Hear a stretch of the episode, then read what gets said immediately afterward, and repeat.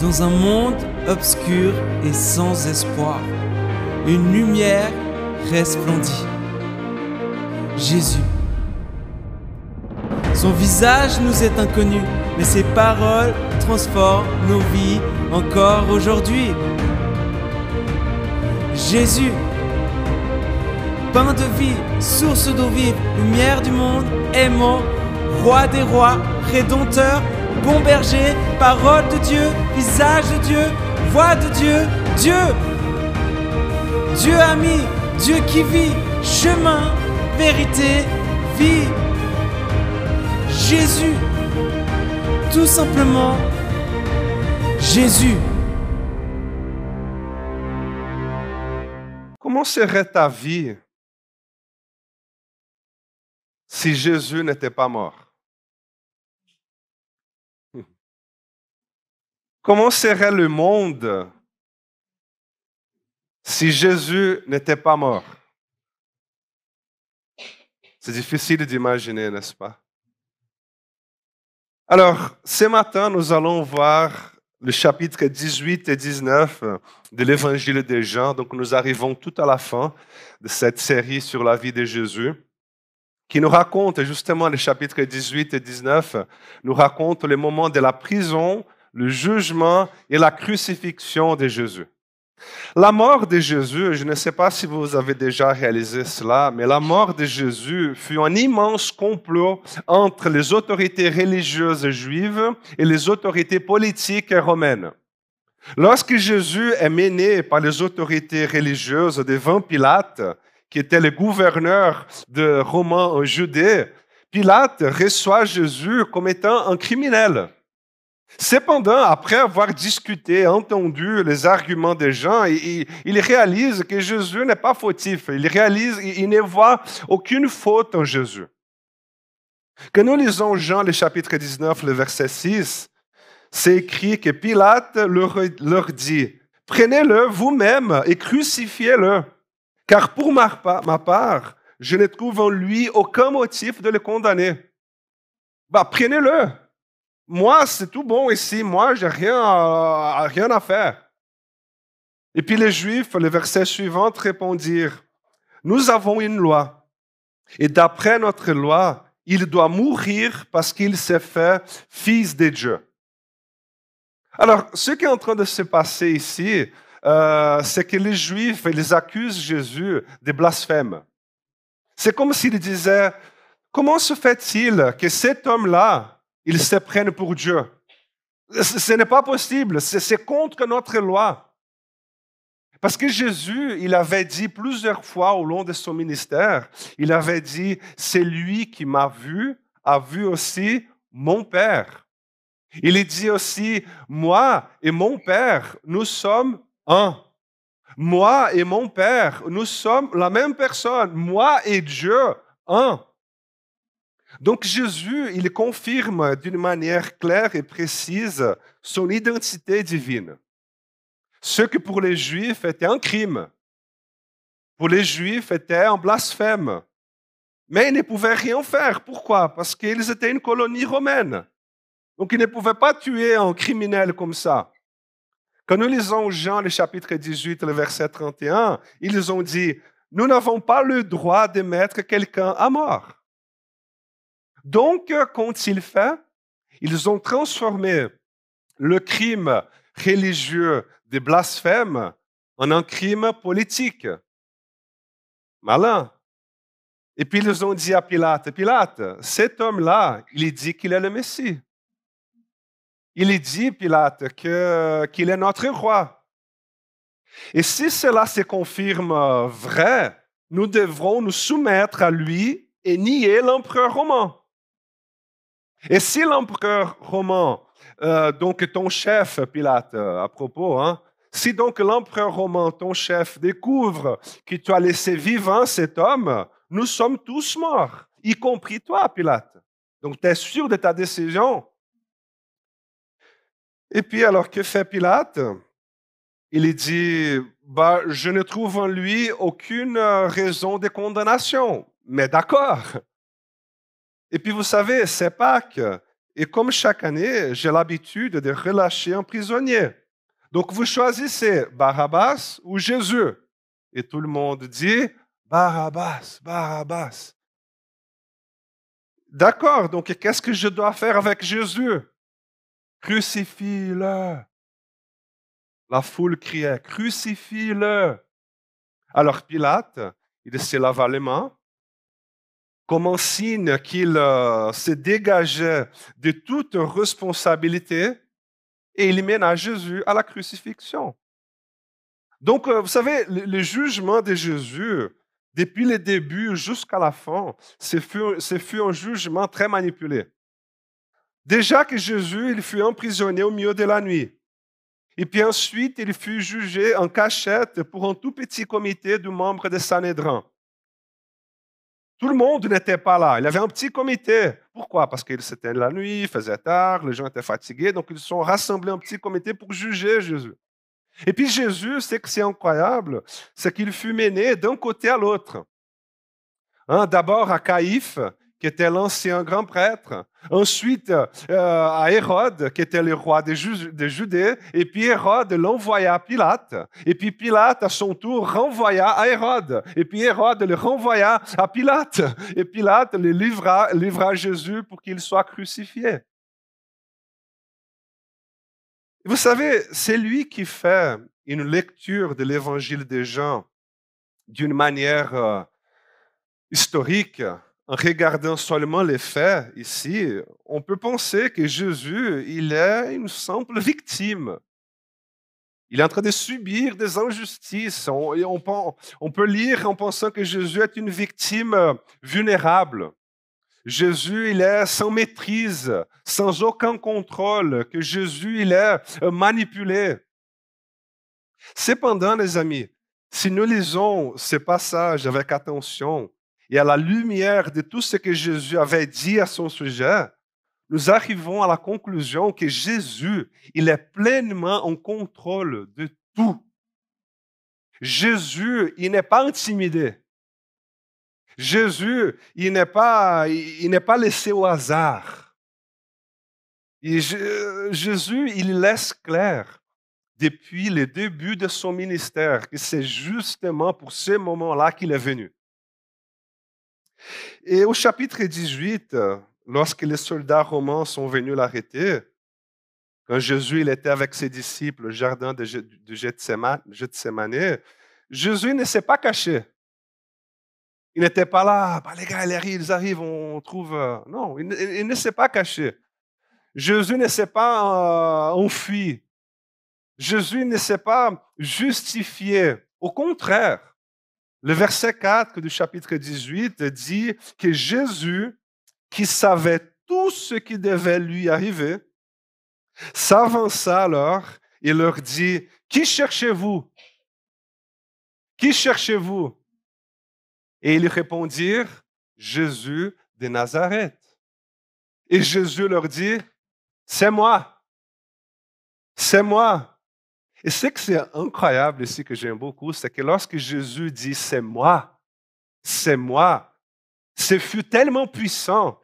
Ces paroles prononcées par Jésus furent tellement euh, puissantes que la Bible dit au chapitre 18, le verset 6, que les soldats reculèrent et tombèrent par terre.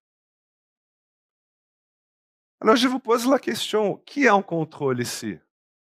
Les soldats? Jésus. Et puis, on l'amène à Pilate hein, une deuxième fois. Et puis, Pilate, il ne comprend pas. Il, avait déjà rencontré Jésus une fois, et puis là, une deuxième fois, il le ramène. Il là, mais Jésus, d'où es-tu? Qui es-tu? Et puis Jésus, aucune réponse. Il ignore Pilate.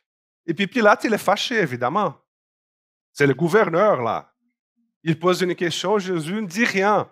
Et puis Pilate, il lui dit, mais c'est à moi que tu refuses de parler, Jésus. T'es sûr? Sais-tu avec qui tu parles? Hein? Ne sais-tu pas que j'ai le pouvoir de te relâcher et que j'ai aussi le pouvoir de te crucifier? Et puis à ce moment-là, je pense que Jésus a sûrement rigolé. Comme s'il disait Pilate, tu as quoi là, le pouvoir de me crucifier, de me... Pilate. Pilate. Encore une fois, c'est quoi? Le pouvoir. Et puis, quelle était la réponse de Jésus, vous vous souvenez?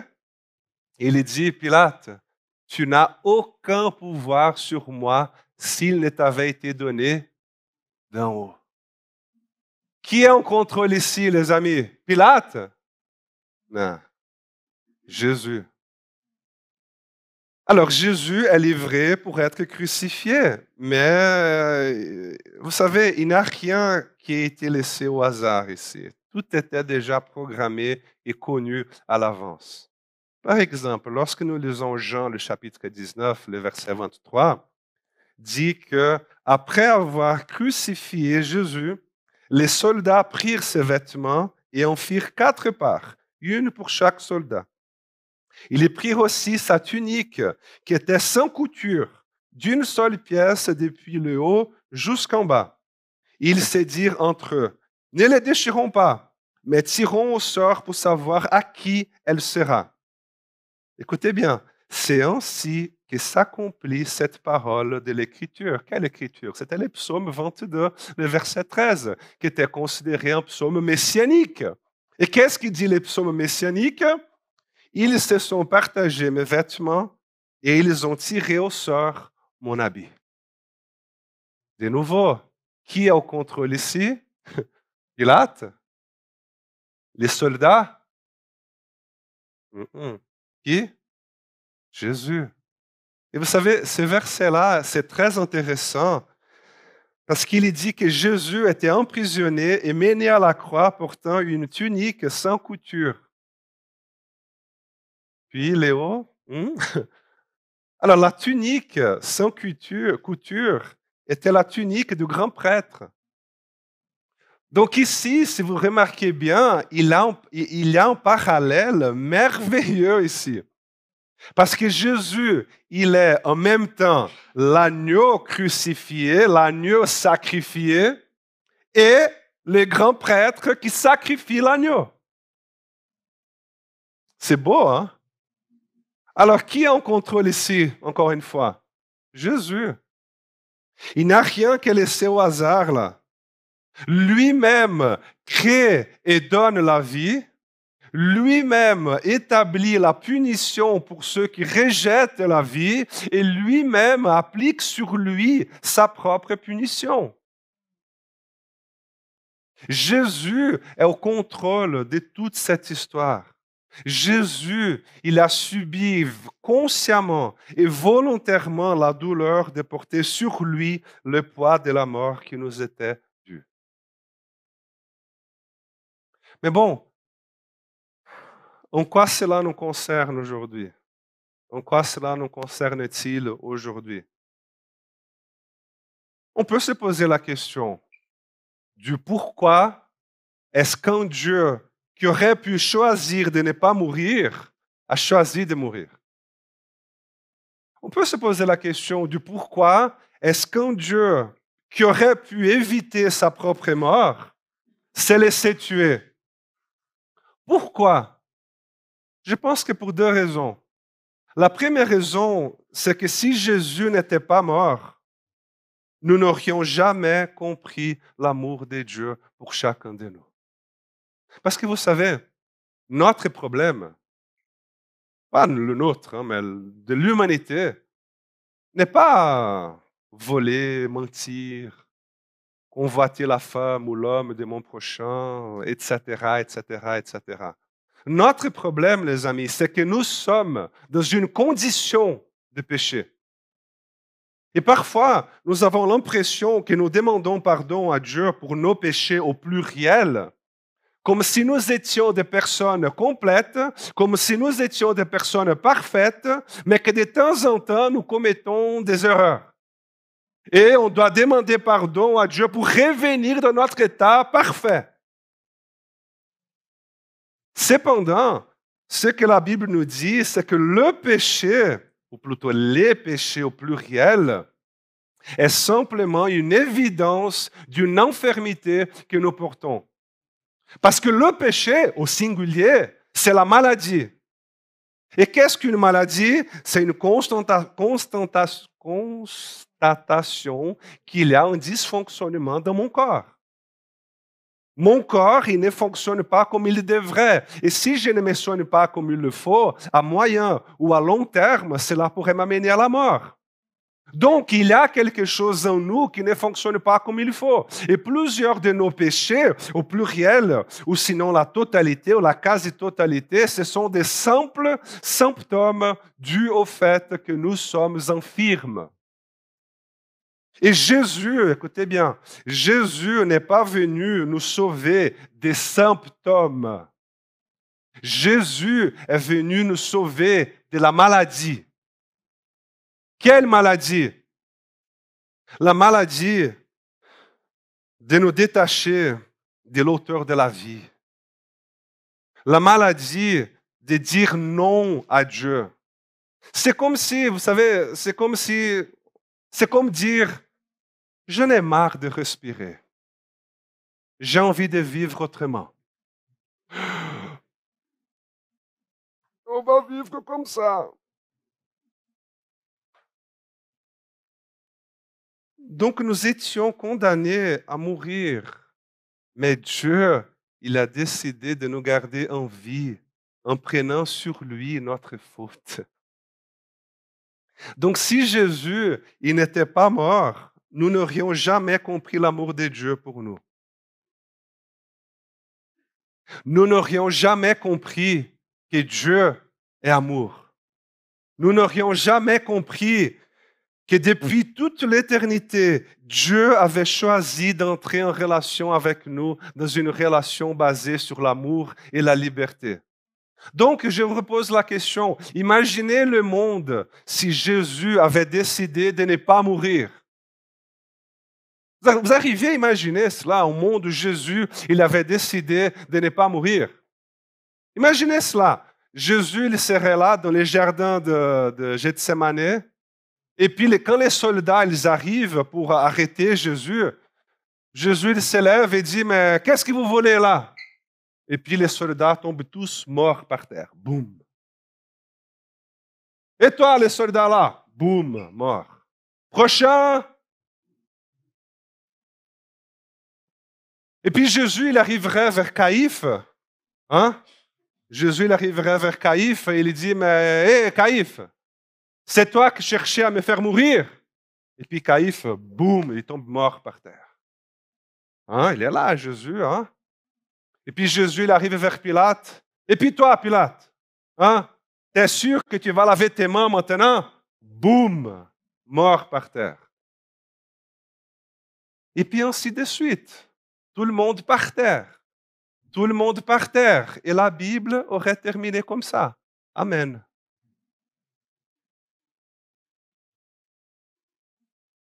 Mais Jésus est mort. Jésus est mort. Mais pourquoi? Parce que s'il n'était pas mort, nous aussi, nous aussi, nous serions par terre en train d'adorer un Dieu maléfique.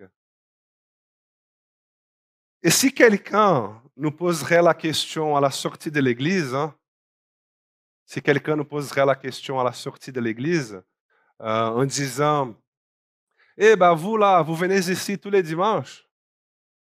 Et puis on dirait, ben, on, fait le maximum d'efforts, hein, parce que sinon on est tous mal barrés. Ah d'accord, mais pourquoi est-ce que vous venez ici? Parce que si on ne vient pas, donner notre argent, chanter deux ou trois chants, et lui fait plaisir, il enlève mon travail, quoi il enlève ma santé. Euh, ici, eh, ici, on ne rigole pas. Ici, c'est du sérieux. Parce que vous savez, là, les gens hein, au passé qui ont osé l'affronter, ils sont tous tombés morts par terre. Ici, on reste par terre pour éviter de ne pas tomber déjà. Ah d'accord, alors vous venez ici parce que vous avez peur. Mais pour quelle autre raison nous serions ici? Bien sûr. Et vous savez, peut-être que si Jésus n'était pas mort, nous serions ici en train d'adorer Dieu, mais ce serait un Dieu tribal. On, ne saurait pas, on ne saurait jamais dans quel état émotionnel Dieu se serait réveillé ce matin. Mes frères et sœurs, vous savez, la bonne nouvelle, la bonne nouvelle, c'est que Dieu est amour. Et la Bible va dire que le châtiment qui nous donne la paix est tombé sur Jésus-Christ. Ce n'est plus une relation basée sur la peur, ce n'est plus une relation basée sur la puissance, ce n'est plus une relation basée sur la tyrannie divine. L'apôtre Paul, il va écrire en Romains, le chapitre 5, il va dire que Dieu prouve son amour envers nous en ce que lorsque nous étions encore des pécheurs, Christ est mort pour nous. Amen. Maintenant, la deuxième chose qui arriverait si Jésus n'était pas mort, c'est que nous serions encore devant lui en attendant qu'il multiplie les pains, qu'il guérisse les malades, qu'il apaise la tempête. Et nous, nous n'aurions jamais eu ce privilège d'avoir la présence de Dieu, non pas à l'extérieur de nous, mais au-dedans de nous, et agissant en nous, et à travers nous. Par exemple, illustre un peu mieux cette idée.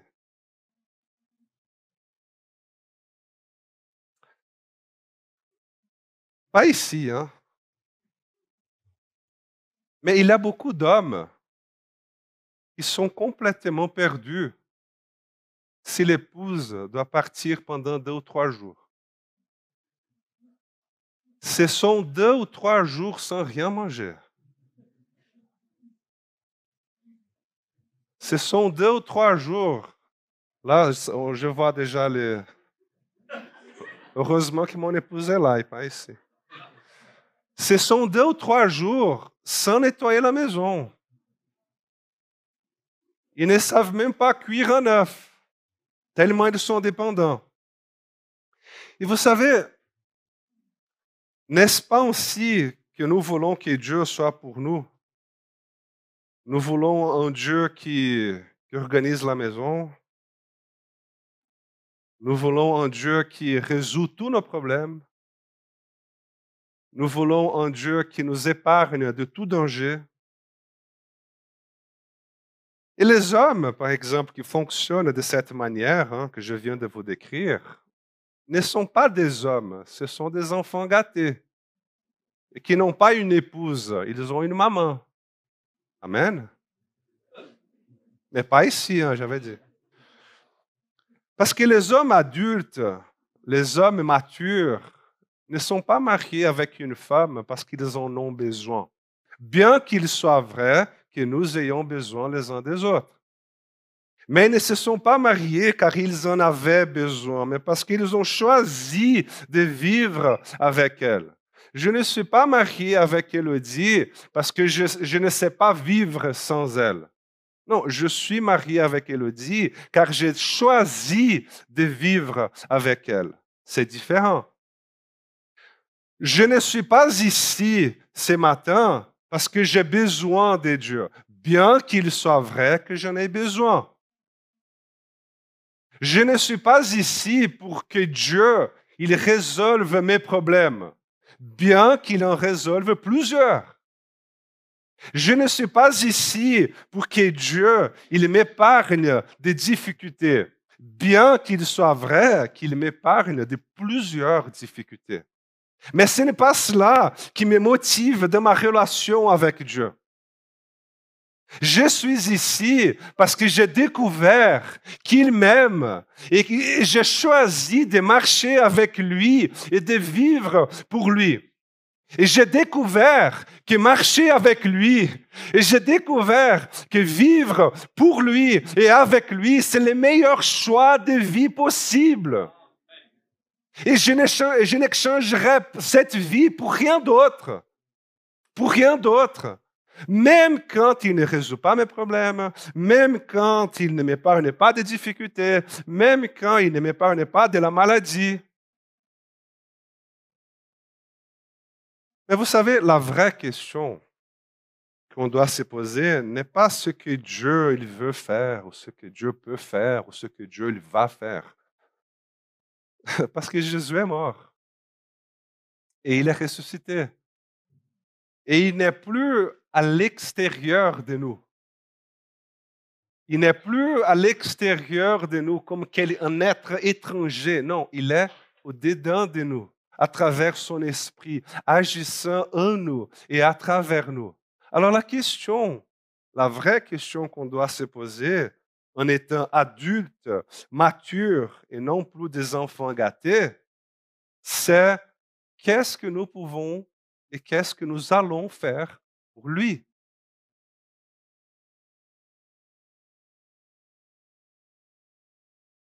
Lorsque Dieu, il contemple ce monde chaotique, lorsque Dieu contemple ce monde chaotique.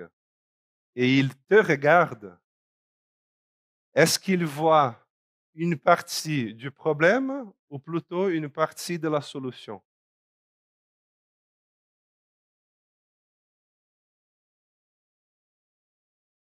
Seigneur, comment est-ce que, comment est-ce qu'à travers ma vie, je peux coopérer avec toi afin que les gens de mon entourage te rendent gloire? Ça, c'est la question. Et vous savez, ça, c'est l'évangile qui fait du sens pour moi.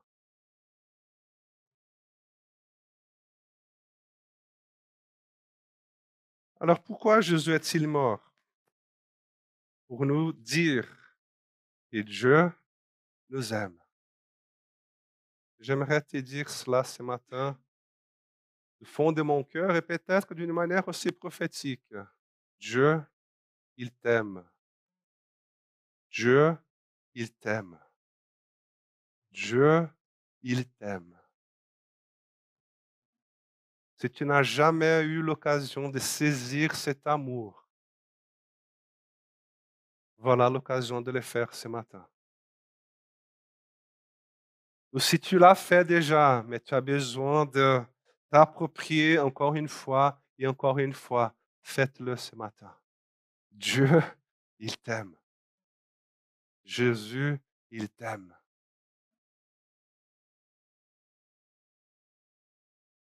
Et nous n'avons pas besoin d'avoir peur de lui. Pourquoi Jésus est-il mort? De, pour que nous puissions comprendre que Dieu n'est plus une réalité étrangère à nous.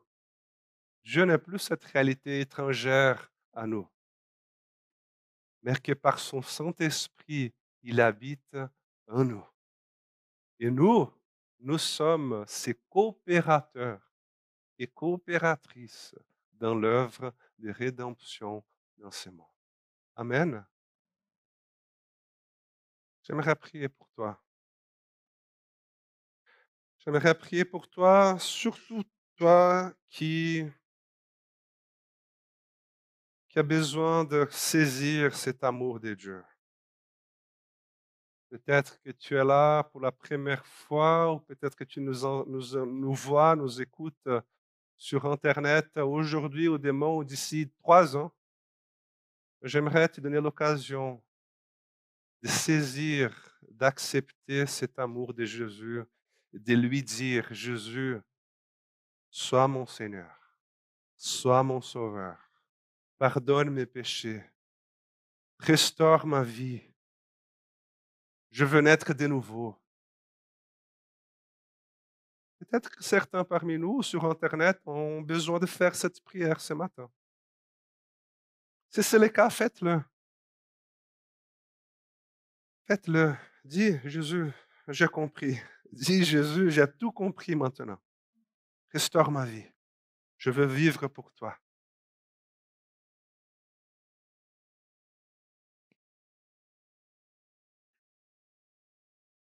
Peut-être que tu as déjà fait cette prière, mais tu vis encore par terre, vous savez. tu vis encore par terre dans cet état de panique, de comme si Dieu était un Dieu tribal, maléfique. J'aimerais vous inviter ce matin à, s'approprier, à vous approprier de cette vraie identité de Dieu. De laisser tomber ces dieux maléfiques, ces dieux tribal qu'on vous a appris dans toute ta vie. Donc Seigneur, je prie que maintenant que par ton Saint-Esprit, que tu viennes nous toucher, nous visiter. Seigneur, tu connais nos besoins, tu connais, euh, tu connais nos fautes, tu connais les choses qui habitent à l'intérieur de nous. Nous te les mettons devant toi, Seigneur, nous te les soumettons devant toi.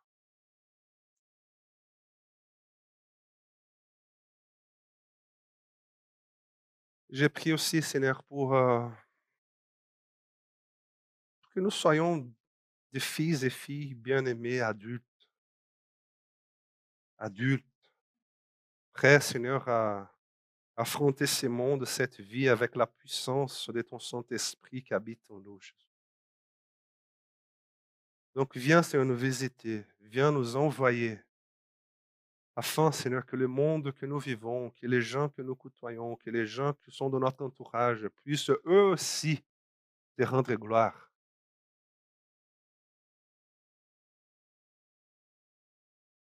Béni sois-tu, Jésus. Et merci pour la croix. Merci pour la croix. Amen.